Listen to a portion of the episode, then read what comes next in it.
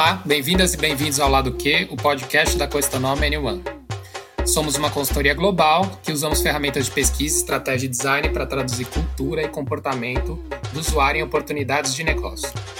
Aqui no Lado Q, conversamos sobre futuros desejáveis, o que queremos trazer, novas perspectivas sobre inovação, tecnologia, comportamento, sempre pela lente do design sistêmico.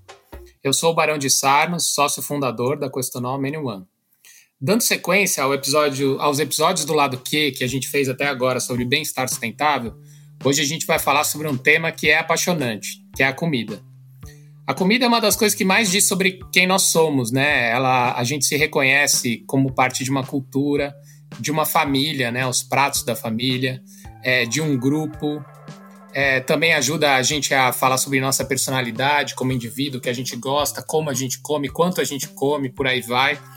Então, assim, eu sempre penso por que, que a comida não, não é uma protagonista nas escolas, né? Tipo, em vez da sala de aula, se tivesse uma cozinha, você podia aprender na prática quase todas as matérias, né? Ou todas, né? Você podia falar sobre química, né? Não tem nada assim, a química na prática ali na hora, física.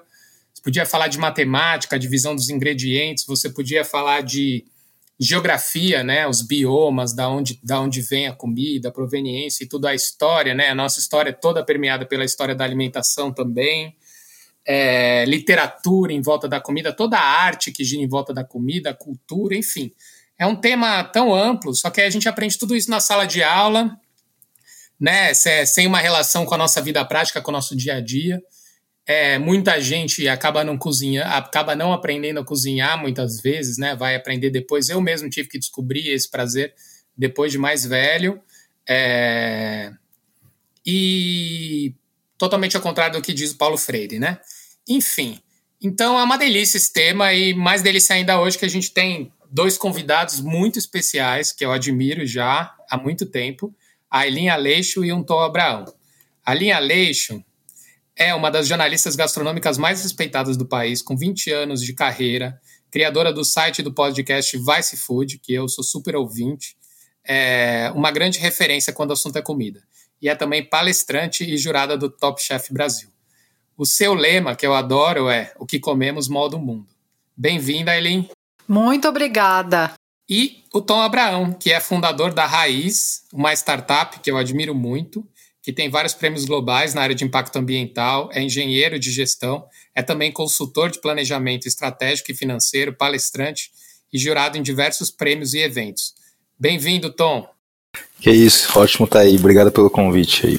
Massa, hoje a gente vai falar de comida, só que especificamente, né, como todos esses episódios que a gente está fazendo, relacionando ele com o conceito de bem-estar sustentável, que eu já falei muito em outros episódios, vou falar um pouco por aqui, acompanha a gente e se informa mais né, do que estamos falando. Para começar, eu trago o problema, né? A forma que a gente come está acabando com o planeta. Então é isso. A nossa produção de alimento é responsável por um terço dos gases do efeito estufa, é 70% do consumo de, de água do planeta, dependendo da estatística, fala até que é mais do que isso. E o mais louco, né? Esse consumo todo e um terço disso tudo que a gente gastou para produzir vai literalmente para o lixo, é desperdiçado. E de tudo isso que vai para o lixo, 25% já daria conta para acabar com a fome do mundo.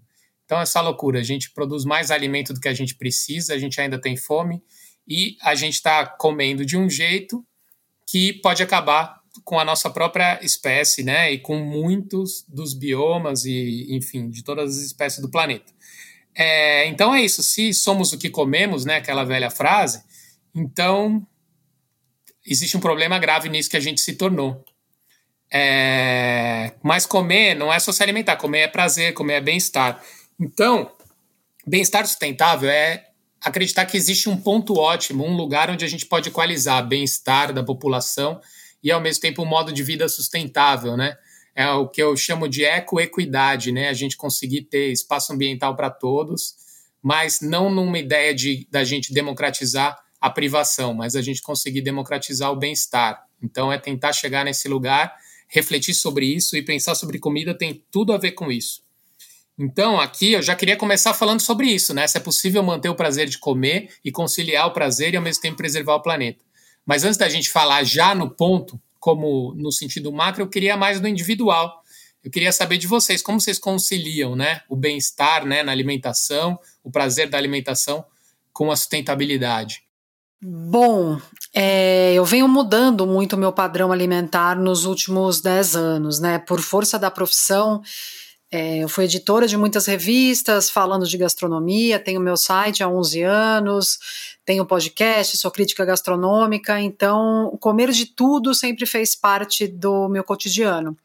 Só que quanto mais eu fiz e faço reportagens sobre métodos de produção, né, e o impacto da cadeia, é, eu fui é, assim fazendo um ajuste no que eu como por questões ambientais, de saúde minha, de saúde do, do planeta, por questões de bem-estar animal. Então, em casa eu sou vegetariana há muitos anos, quase vegana, tirando alguns ovos orgânicos por semana.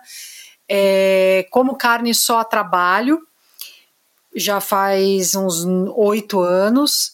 E escrevo cada vez mais e pesquiso cada vez mais sobre o impacto da produção de alimentos derivados de animais no planeta, né? É, é o impacto de saúde pública por conta do, do uso farto aí de antibióticos, é, o impacto ambiental, porque o motor básico de desmatamento, especialmente no Brasil, de Amazônia, Cerrado e Pantanal, é para transformar ou em pasto ou em monocultura de soja para alimentar os bilhões de bois, vacas, porcos e galinhas é, no mundo, né? não só no Brasil, porque a gente exporta. Então, para mim, falar de comida e sustentabilidade não tem como hoje é, deixar de lado o tema diminuição do consumo de alimentos derivados de animais. Se quiser continuar consumindo, consuma menos de melhor de melhores produtores, né? Então, ou que não usam antibiótico, ou que trabalham com criação orgânica, é, vai custar um pouco mais caro, só que o custo ambiental é um pouco menor. E, e, também como se vai comer menos, né, já vai ter um pouco de dinheiro alocado para comprar algo de melhor qualidade que tem um preço final um pouco maior. Então, para mim, comida e sustentabilidade passa obrigatoriamente pelo tema da diminuição de produção e consumo de alimentos derivados de animal. É comer carne a trabalho é muito bom, viu? Eu, eu nunca, nunca tinha ouvido essa de comer carne a trabalho, mas até de, de, te ouvir assim, você fala, pô, realmente ela não come carne não porque ela não gosta, mas sim por uma questão de filosofia. Então é muito legal ouvir isso. É, cara, do meu lado, assim, o que eu vejo é, muito forte, principalmente em relação a bem-estar, é, eu tento olhar é, primeiro, para mim, alimentação, é, eu ainda consumo pouco, mas consumo um pouco de carne, mas de onde vem essa carne? Eu acho que, de, que é, tem carne já desde a maneira de abate, até consumo que seja de, de antibiótico, até carnes certificadas, por exemplo, por Follow the Frog, que é Rainforest Alliance, que são mais caras mesmo, mas você comendo menos equaliza o custo financeiro disso. Mas acho que a grande questão para mim da alimentação é que ela começa num passo é, individual de, de conscientização, acho que de o que se coloca para dentro do seu corpo, porque é, para mim começou desse jeito. E depois de entender essa cadeia como um todo, que é uma cadeia que ela não é feita só de é, soja, que é praticamente soja, milho e, e cana, que é para a balança comercial tá favorável, não é comida, teoricamente, isso. Mas você olhar para isso e falar assim, cara, como é que eu tenho uma consciência individual e que passa por vários pontos dessa cadeia. E essa é uma cadeia com muita gente, né? Não só a questão do meio ambiente, essa é uma cadeia que passa por agricultura familiar, que passa por intermediários, que passa por como vem essa comida, com quem alimenta a cidade, de uma certa maneira. Então, acho que a mim, o meu o meu foco também na minha alimentação, é, além do que eu coloco para dentro do meu corpo, é por onde essa comida passou e qual é o caminho dela.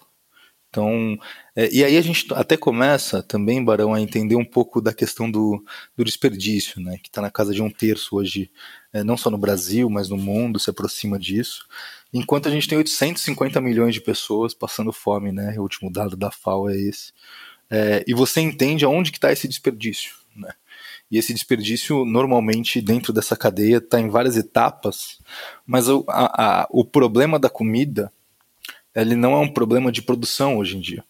Ele é um problema não só de como a gente consome, mas de como a gente transporta, do que, que a gente faz com esse resto de comida, desse modelo econômico de uma certa maneira de, putz, jogo fora, um pouco desperdício a comida também de jogar fora se não conseguiu vender por parte dos varejistas, distribuidores. Então, para mim, a comida, a minha relação com a comida, ela hoje passa por um passo de qual é o caminho dela até chegar a mim e quem que está é, fazendo esse caminho chegar até mim. E também por, por como eu me sinto, obviamente, no meu dia a dia é, ao longo desse ao longo dessa caminhada aí, dessa jornada. Bacana. Bom, como era de se esperar, os dois falaram da história da carne, né? tipo, tem outras, outras áreas em que o assunto, quando você fala de sustentabilidade, ele não é tão diretamente relacionado a um tema, mas apesar de todas as questões, e tem várias ligadas ao desperdício do, da comida, a questão da carne, ela é nevrálgica. Eu até digo para algumas pessoas, né, assim, se você tivesse que fazer uma coisa pelo planeta, eu diria não comer carne né? É claro que o ideal é você não fazer só uma, mas assim, eu acho que seria aquela mais impactante. Mas aí vem a minha própria contradição, né? Já falando de mim mesmo. É, eu tenho uma dificuldade muito grande de pensar num mundo, numa existência sem o prosciutto e a mussarela de búfala. Porque é a minha memória da infância, a minha memória afetiva, é o sabor que eu acho mais incrível e remete à cidade do meu pai, Pó de Marino, em Nápoles e o meu pai que já faleceu, a mussarela de búfala e, a, e o prosciutto ficaram, né? Então, essa que é a doideira da história, né? Porque é uma coisa muito relacionada à nossa cultura, à cultura da maioria dos povos, né, do, do planeta. E quando eu falo de bem-estar sustentável, eu falo do que é factível, né? Porque a gente quer que dê tempo da gente transformar o mundo. E aí é, tem uma coisa que eu já, a gente já falou em vários episódios, que é quando a gente pensa numa utopia de futuro, geralmente a gente vai para dois lugares. Pra, ou para a tecnotopia, que é quando você acredita que a tecnologia vai resolver tudo, você pode ter um comportamento igualzinho você tem hoje. Fica tranquilo, consome, que os governos e organizações vão resolver o problema. E o outro é a responsabilidade toda no indivíduo, é a austeridade, é as pessoas que vivem num modo de vida completamente diferente do nosso hoje, anticonsumista, minimalista. E dentro da alimentação, esse, essa utopia está bastante ligado ao veganismo. E eu não, não estou é, dizendo, fazendo uma crítica ao veganismo, porque eu admiro muito e acho que o veganismo é uma coisa bastante relevante, porque essas lutas elas têm que ter as pessoas da ponta, né? E eu acho que eles estão nessa ponta. Mas é, tá claro que nem a tecnotopia, nem essa mudança total dos indivíduos, a gente tem tempo hábil para fazer quando a gente pensa no planeta como um todo. Então tem alguma coisa aqui que é onde se encontra acreditar uma responsabilidade viável na tecnologia e uma responsabilidade viável na mudança de comportamento dos indivíduos. Porque eu entendo que o, os adultos de hoje, é assim, pensar que todos os adultos vão parar de comer carne é muito difícil. E aí eu não queria. É, é, a gente sempre tenta pensar nessa coisa do bem-estar sustentável numa abordagem que não seja só a proibição e a privação, né?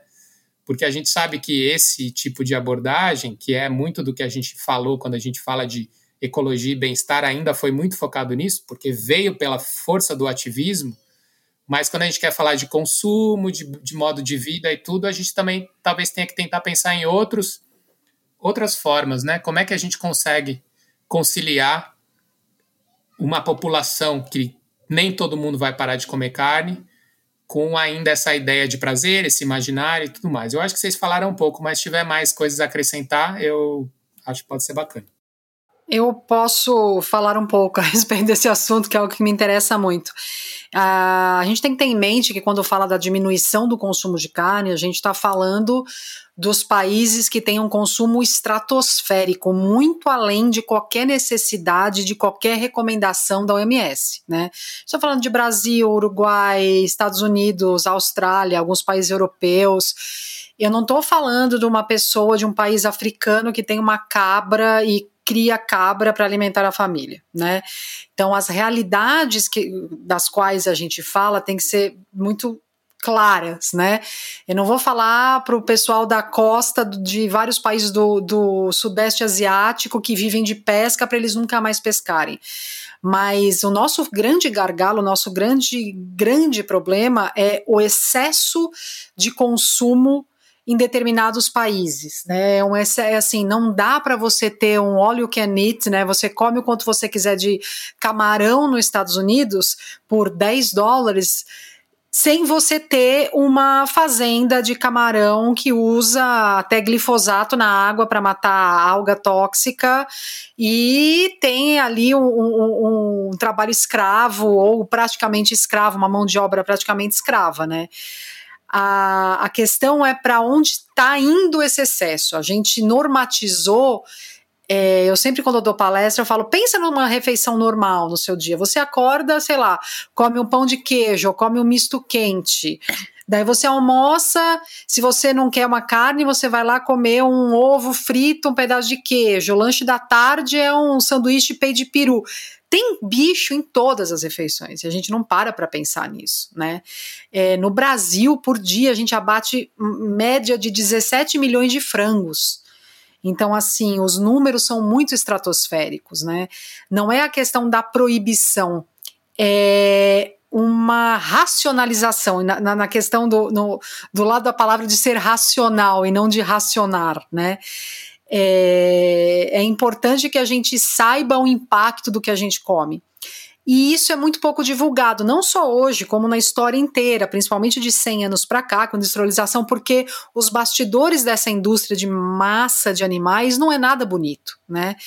Então, se você pensar nos grandes veículos que falam mais sobre a ligação de pandemias com criação de, de animais em fazendas industriais, de mudança climática, você vai ter o quê? O New York Times, o The Guardian e um ou outro que falam isso com frequência. Geralmente são assuntos deixados de lado. A gente está enfrentando uma pandemia e em quase lugar nenhum que cobre a pandemia você vai ler da ligação direta da, da criação de animais para consumo humano, do desmatamento que fazem, é, que faz esses animais é, domésticos, digamos assim, entrarem em contato com o vírus de animais que não estavam no nosso é, em contato direto com o humano ou com, com como vaca e, e, e galinhas de criação.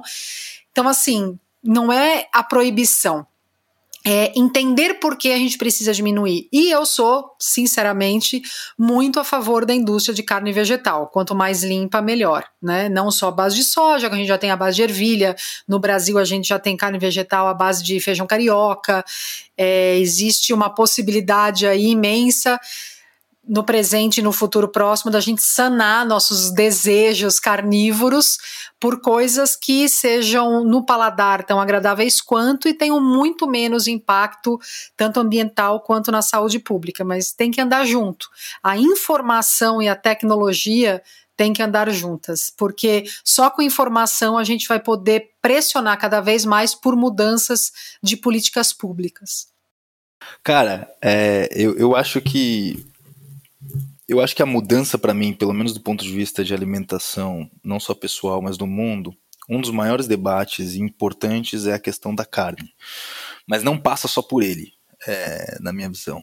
Acho que a carne é um dos fatores, principalmente com a questão, é, principalmente muito ligados a questões é, é, é da população, sim, mas questões mais ambientais também aí. Mas quando a gente fala, por exemplo, de sustentabilidade, e a gente está falando de triple bottom line aí, é, é para mim você consumir, por exemplo, deixar de consumir carne para consumir é, um tomate de monocultura com Roundup, que é glifosato, que seja, da Monsanto, não é tão melhor, sendo muito sincero, assim. Talvez do ponto de vista ambiental seja, mas do ponto de vista de, você trouxe muito isso, né, Barão, de é, eu tenho muita hipocrisia também em mim, eu sinto isso, que nem você falou do, do prechuto aí teu, ou da mussarela de búfalo. E eu tenho elas, mas o mundo precisa de uma mudança radical. Não adianta a gente ficar dando passos pequenos, de uma certa maneira. É, e como que se faz essa mudança radical? Porque eu também não acredito que vai ser por via de só tecnologia ou só conscientização. Eu tenho em mim, no sistema que a gente vive, uma, uma, uma prerrogativa de que é, é, infelizmente, nesse sistema, que manda é, é, o principal ator desse sistema, além de sociedade civil e governo, são as empresas. É, e eu digo infelizmente porque a maioria das empresas é, não fazem esse passo ou fazem muito mais por marketing e greenwashing e por, por balela do que realmente por uma mudança. Mas como que você realmente pressiona essas empresas? Porque não dá para esperar mudar só padrão de consumo ou uma conscientização que ela é muito importante, mas ela vai vir de uma maneira lenta para mudar isso. Políticas públicas é uma, é uma maneira de, de mudar isso. Outra maneira são statements, são, são, são ações do lado do consumidor, que seja de marca mesmo, ou até de, de outras pessoas, é, é, mostrando e apontando mesmo, explorando esse lado do greenwashing. Essa, é, é essa de uma certa maneira, essa não linearidade, eu digo por ponto de vista de, de quem mais tem impacto, que são pessoas e empresas, nesse caso, é onde eu acho que pode vir a maior mudança. Eu não acho que é só tecnologia ou esperar uma conscientização, mas eu acho que é na pressão, principalmente, das empresas que são a máquina aí, que infelizmente hoje é, ocupam um lugar até de, de Estado em alguns, em alguns setores. Mas eu vejo que o debate do veganismo da carne ele é muito importante, ele empodera e é um dos veículos que puxa isso.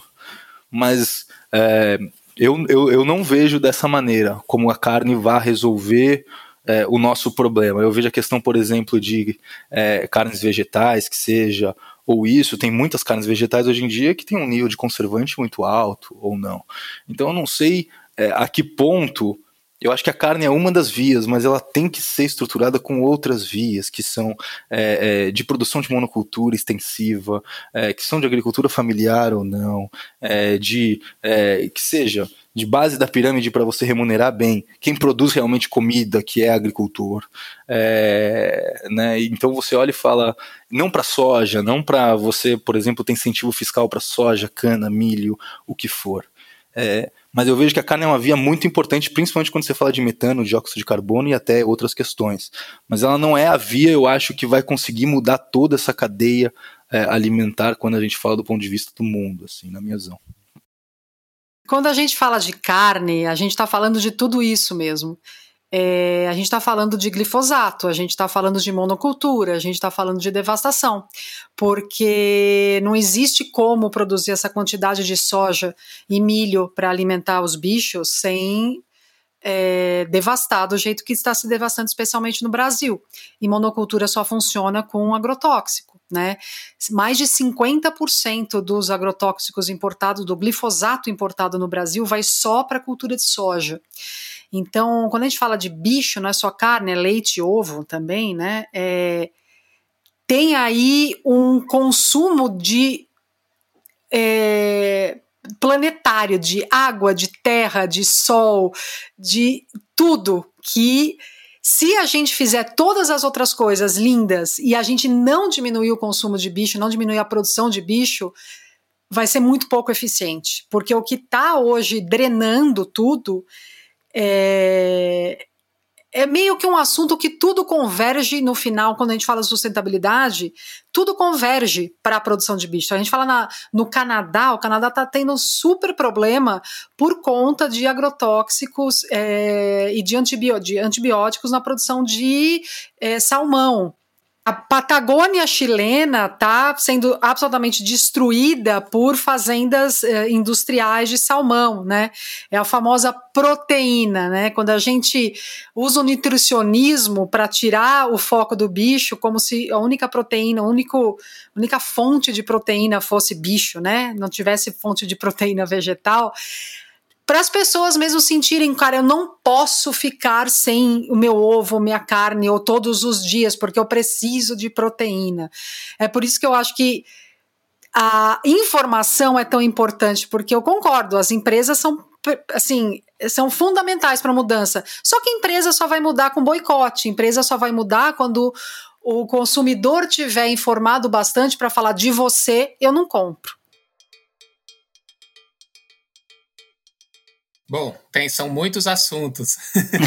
é, mas antes de eu continuar, eu queria trazer uma terceira via, só porque ela não foi falada, tá? Eu acho que é uma pressão das empresas, mas essa pressão pode ser por parar de consumir, a, a movimentação, né, por parar de consumir, por boicotar, é, mas também existe, e eu, é, como alguém que já lidou com alguns poderes, né, poder público, poder privado, sociedade civil, né, trabalhar com ativismo e tudo mais, eu em alguns momentos até larguei o mundo corporativo e fui trabalhar com sociedade civil e vi cada tive que lidar com cada situação, né, que são as pessoas também muitas vezes que votam como votam e que têm ações individualistas como têm. Então acho que todas as instâncias são reflexos da sociedade que a gente tem. Os próprios políticos que a gente tem não são pessoas que nasceram em Marte, né? Então eu acho que a empresa também tem um poder sim de criar experiências mais interessantes que podem ser vetor de mudança. Então é só a gente pensar, por exemplo, e eu nem estou falando numa, numa positiva necessariamente, mas é só a gente pensar que ninguém mandou, quem fala isso é o Caio Vação, e eu adoro, ninguém mandou você ficar o dia inteiro mexendo no celular. Foi o artefato que mudou a sua experiência e criou o hábito, né? A construção do artefato, com todo o sistema em volta, fez com que você construísse esse hábito.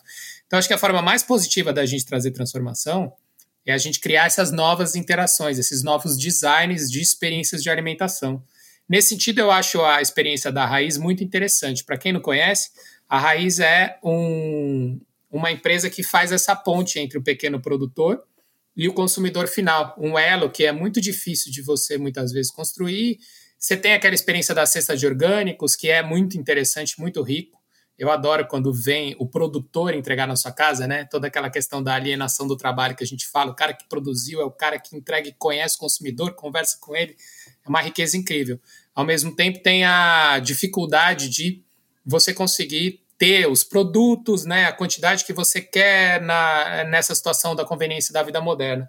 E aí a Raiz faz uma ponte porque ela conecta vários produtores e você recebe uma cesta um pouco mais customizada. É, e, e, aí a gente está falando de, de, modelos sistêmicos diferentes, né? Porque o orgânico que a gente consome, ele entra na mesma cadeia, geralmente, da cadeia do produto, que é, aquela cadeia foi feita para os outros tipos de produto que vem na embalagem, que são conservados de uma certa maneira, que tem uma estrutura de atravessador, supermercado e tudo. E aí, nessa cadeia, o orgânico vem com preço muito, muito caro, né? E apesar do orgânico, mesmo na raiz, ainda não vir com o preço desses produtos no mercado. E essa é uma questão que eu acho importante da gente falar também, ainda falando da experiência do consumidor, porque depois eu queria falar também de todas as, o bem-estar das outras pessoas, afinal de contas e dos animais também, mas das pessoas que se relacionam com o mundo da inovação, né? Quando a gente fala de bem-estar, sustentabilidade, não basta, não basta a gente falar só de quem usufrui. Mas ao falar de quem usufrui, tipo, existe essa esperança e essa possibilidade da gente consumir produto orgânico de forma acessível e democratizada? Cara, é... esse é um puto debate, né? Até porque, na minha visão, o que devia ser certificado não é o que é orgânico, é o que não é, que é o que tem veneno mas a, a raízes em si, ela, o, o core dela não é só o orgânico, né? É, é, o pequeno produtor, é o respeito ao pequeno produtor e a remuneração dele. Mas falando da democratização disso, primeiro eu acho que passa por um passo da gente entender é, é, quando a gente fala de classes menos privilegiadas, infelizmente no país a gente tem um piso de salário mínimo muito baixo. E aí você consegue comparar o que é caro ou não né? E o orgânico ainda ele não é acessível é, é, para a população é, é, que ele deveria ser. Ele deveria ser para toda a população. Por uma questão, é, é, na realidade, para mim, de uma desigualdade absurda que a gente tem no país e desse salário mínimo. Mas isso também passa por um ponto de reflexão de o que é caro. por quê?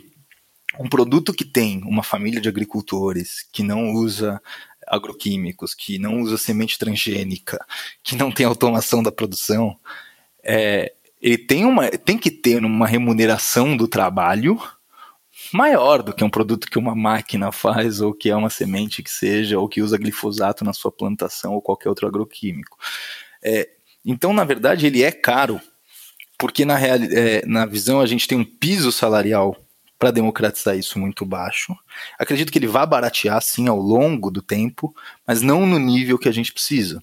Porque a gente passa por essa discussão de que é, é, é caro realmente uma pessoa de classe A pagar um real e cinquenta a mais numa alface? se ela está remunerando de uma maneira correta uma, uma família de agricultores que não usou nem semente transgênica, que usou uma semente crioula, que não usou agroquímico, que teve um esforço de, se for uma fruta, de seis meses a dois anos, se for uma alface aí de dois a três meses, se for uma leguminosa, um pouquinho mais de tempo, pô, isso é caro.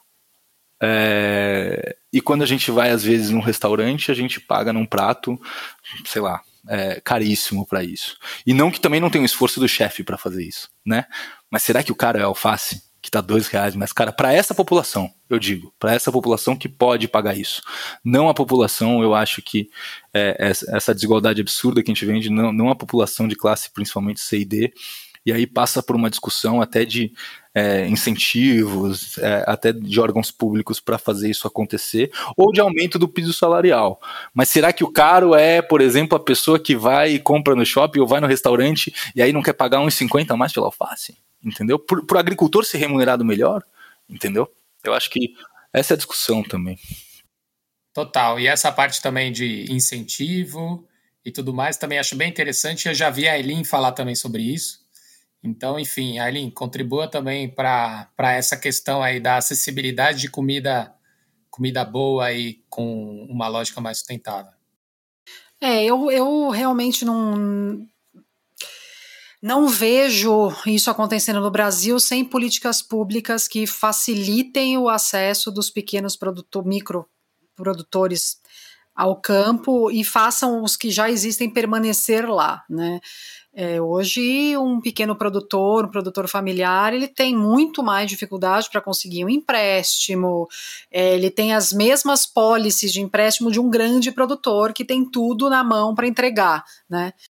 É, se não tiver uma política pública que, assim, sensata para fazer é, movimento do sem terra continuar produzindo, os quilombolas, os, é, os microprodutores, a gente vai ter, como a gente já tem, um êxodo do campo, né? A gente tem aí uma pequeníssima parcela de pessoas de classe média alta, classe alta, voltando para o campo, mas é para produzir, na maior parte das vezes, orgânicos ou sustentáveis muito boutique, assim, né? Com preços finais muito altos. É, o que a gente precisa é ensinar para as pessoas que sem campo não existe cidade, não existe comida. É, e as monoculturas é, pressionam muito também no campo, né? Porque a semana passada, se eu não me engano, eu, é, no Maranhão, um grande produtor de soja é, sobrevoou com um aviãozinho de pulverização uma aldeia, uma, uma comunidade pequena e jogou glifosato para começar a afastar as pessoas de lá. Queimou criança, a criança foi para o hospital. Quer dizer, a pressão das grandes monoculturas também é, faz muita gente sair do campo, não porque quer, mas porque não dá para sobreviver ali, né? E daí, de novo, a gente está falando um, para que são essas monoculturas. A gente tem a monocultura de cana, que é biodiesel e açúcar e tal, mas todas as outras, a gente não planta soja do jeito que a gente planta para vegano fazer tofu, né? Então, é, sem política pública, eu, eu não vejo possibilidade nenhuma do, do campo mudar a forma que ele é hoje no Brasil, assim, porque hoje a gente não só não favorece o pequeno, como a gente mata o pequeno, a gente afasta o mi microprodutor do campo. E que é aquela história de tiro no pé, né? É, é um tremendo tiro no pé. Só que a gente vive um momento no Brasil de completa miopia, é, de pessoas sociopatas gerindo todos os níveis. É, a gente perdeu completamente a noção do que é médio e longo prazo. E este é um problema imenso quando a gente fala de alimentação, principalmente para a parcela mais vulnerável da população, que não se alimenta de é, superávit da balança comercial, se alimenta de comida. Nossa, eu concordo 100%. eu concordo total com a necessidade de política pública. E mais acrescento que, para além disso, que eu acho que tem que caminhar junto, e eu sempre acho, essa história de que o o mercado se autorregula, né? Ele se autorregula para o benefício dele mesmo, né? Então tem uma, uma, uma questão aí que, que é fundamental em todas as. Ele não se autorregula, né? De jeito nenhum que ele se autorregula. Não, se autorregula, claro, em favor dele mesmo, de, de, de, quem está controlando, né, de alguma forma. Isso acontece direto, isso já é amplamente falado até pelos os novos economistas que estão realmente conectados e não são mega obsoletos, têm já falado muito disso. Mas do ponto de vista da, da, do, do custo né, dessa produção da agricultura familiar e tudo, tem alguns itens que eu acho que são muito relevantes. assim. O primeiro é a questão do modelo, né? E aí eu falo essa história do raiz, entre outros. Sei lá, por exemplo, eu compro coisas que eu comecei a ver na minha compra de orgânico que torna mais barato. O orgânico que eu compro vem a couve-flor e ela vem com as folhas. E eu já faço a couve com as folhas.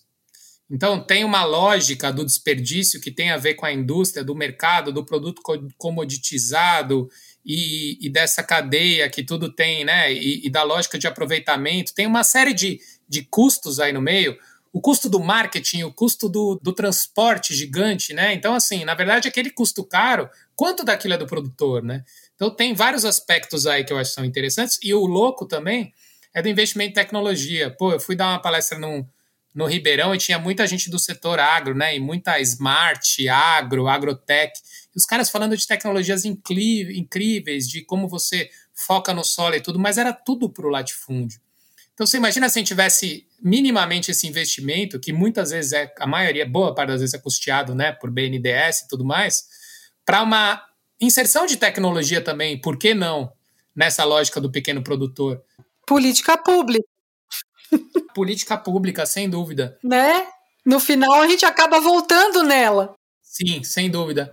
Mas também, trazendo a questão também do, do, do, do privado, tem coisas acontecendo, e eu aqui nos bastidores posso dizer, de empresas que é, inclusive já por esse comportamento do consumidor, por se sentir, por ter que ser inovador, e a inovação é a palavra da moda, não dá mais para fazer é, disfarçar a inovação, fazer inovaçãozinha incremental. Então, já tendo que se mexer de forma muito expressiva.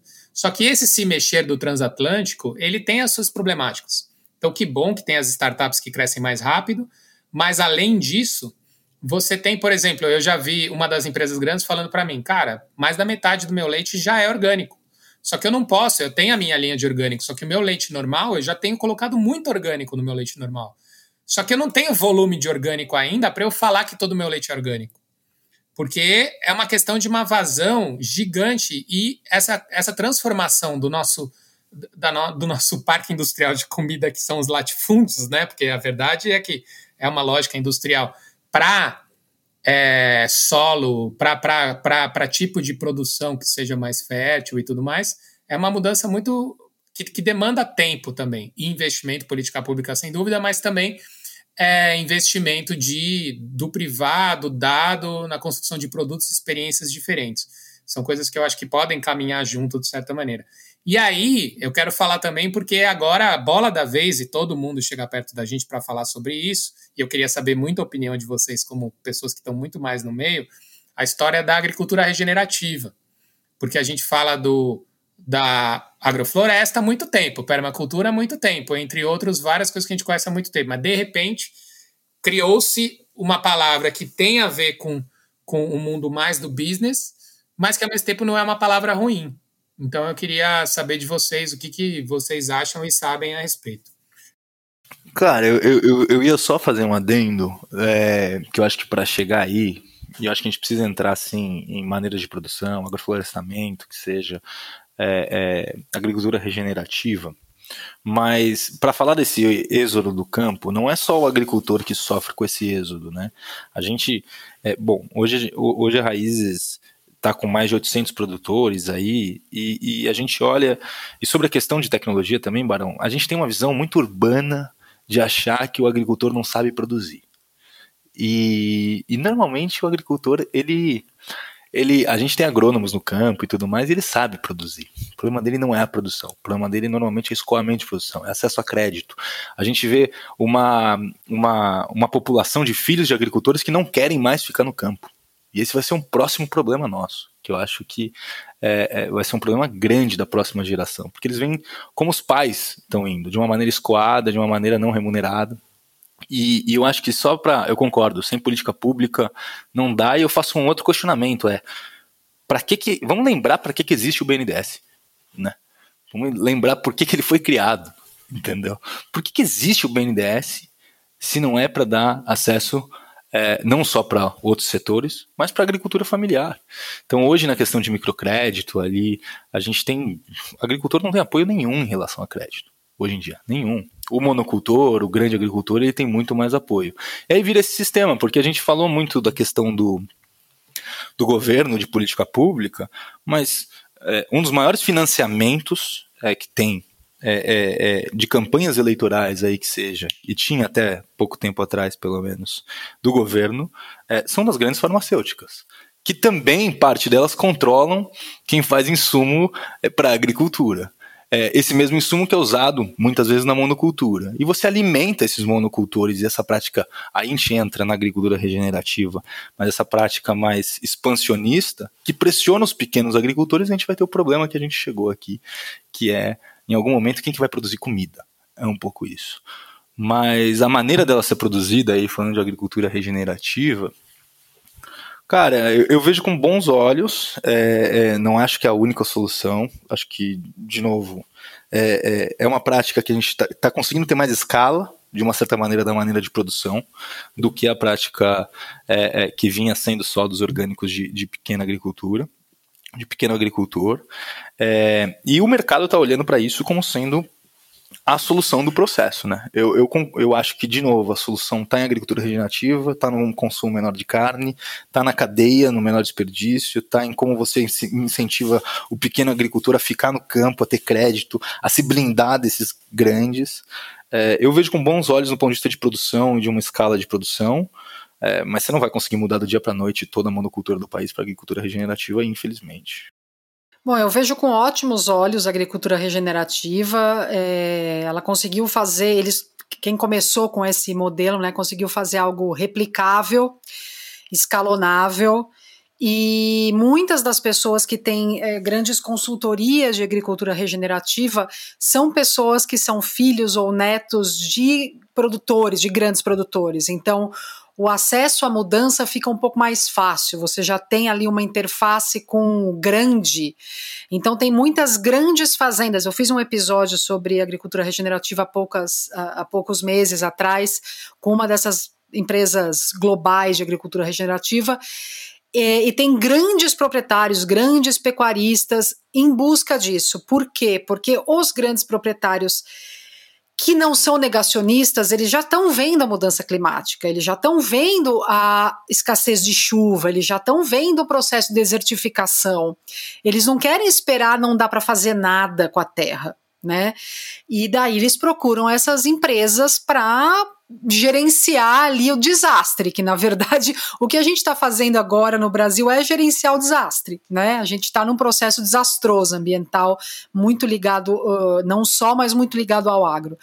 Então eu acho ótimo a agricultura regenerativa, só ela sozinha vai conseguir mudar tudo, não como nada sozinho vai conseguir mudar tudo. Se a gente quiser ser uma pessoa saudável, não adianta só fazer yoga ou meditar 25 horas por dia, é, não, me alimentar, sabe? Só me alimentar bem e ser super tenso. É um combinado. Mas para mim a agricultura regenerativa entra muito bem, principalmente neste momento em que alguns grandes estão se ligando de que o negócio está feio e precisa ser feito alguma coisa. Eles não vão é, provavelmente eles não procurariam um cara incrível de agrofloresta, mas que mora ali no quinto dos infernos, porque eles querem ter o selo, querem ter não sei o quê, querem ter. Então eles vão procurar a empresa de agricultura regenerativa. Que seja fazendo uma mudança para melhor, eu tô achando bom. É, eu acho ótimo. Eu queria fazer uma provocação só, que é, é todo o processo que a gente tem de caos, infelizmente, social e ambiental no país, será que é isso que está pressionando eles? Ou se é porque vários países que a gente exporta começaram a recusar nossa soja, que seja, principalmente pelas questões de agroquímico e. Será que a pressão que eles estão sofrendo de vários lados, de novo? As duas coisas, viu? As duas. Porque a gente teve uma quebra de safra grandíssima de soja por seca, né? No Rio Grande do Sul. Sim, mas eu sinto, eu sinto que a, a, a, o drive, é, eu sinto que esses caras, é, quando dói é no bolso. Entendeu? E, e a, a, quebra de safra também, mas dói muito mais ele perder para onde ele exporta, porque vai ser um negócio contínuo. Então, isso foi a provocação um pouco que eu fiz da questão das empresas. Tem que doer. Tem que doer economicamente para a gente mudar rápido. Essa é a verdade, entendeu?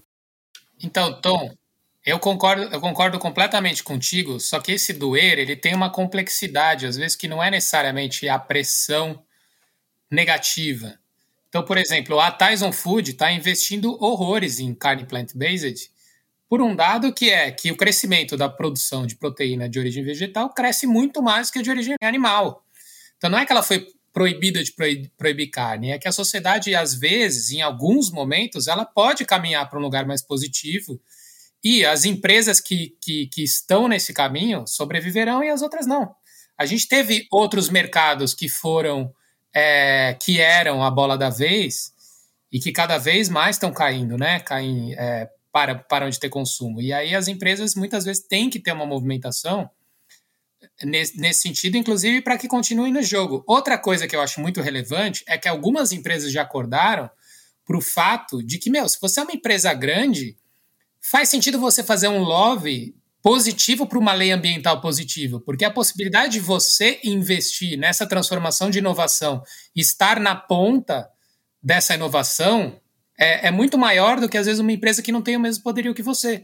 Então, você acreditar que é positivo a manutenção de leis que são leis ruins do ponto de vista ambiental faz com que todo mundo esteja no mesmo jogo e aí a competição é por preço, né? Sim, mas o que eu tô, o, o que eu acho, a minha provocação, e sendo provocador aqui, talvez, desse podcast, é um pouco no sentido de que a gente, você trouxe, Barão, uma questão da urgência pela mudança rápida.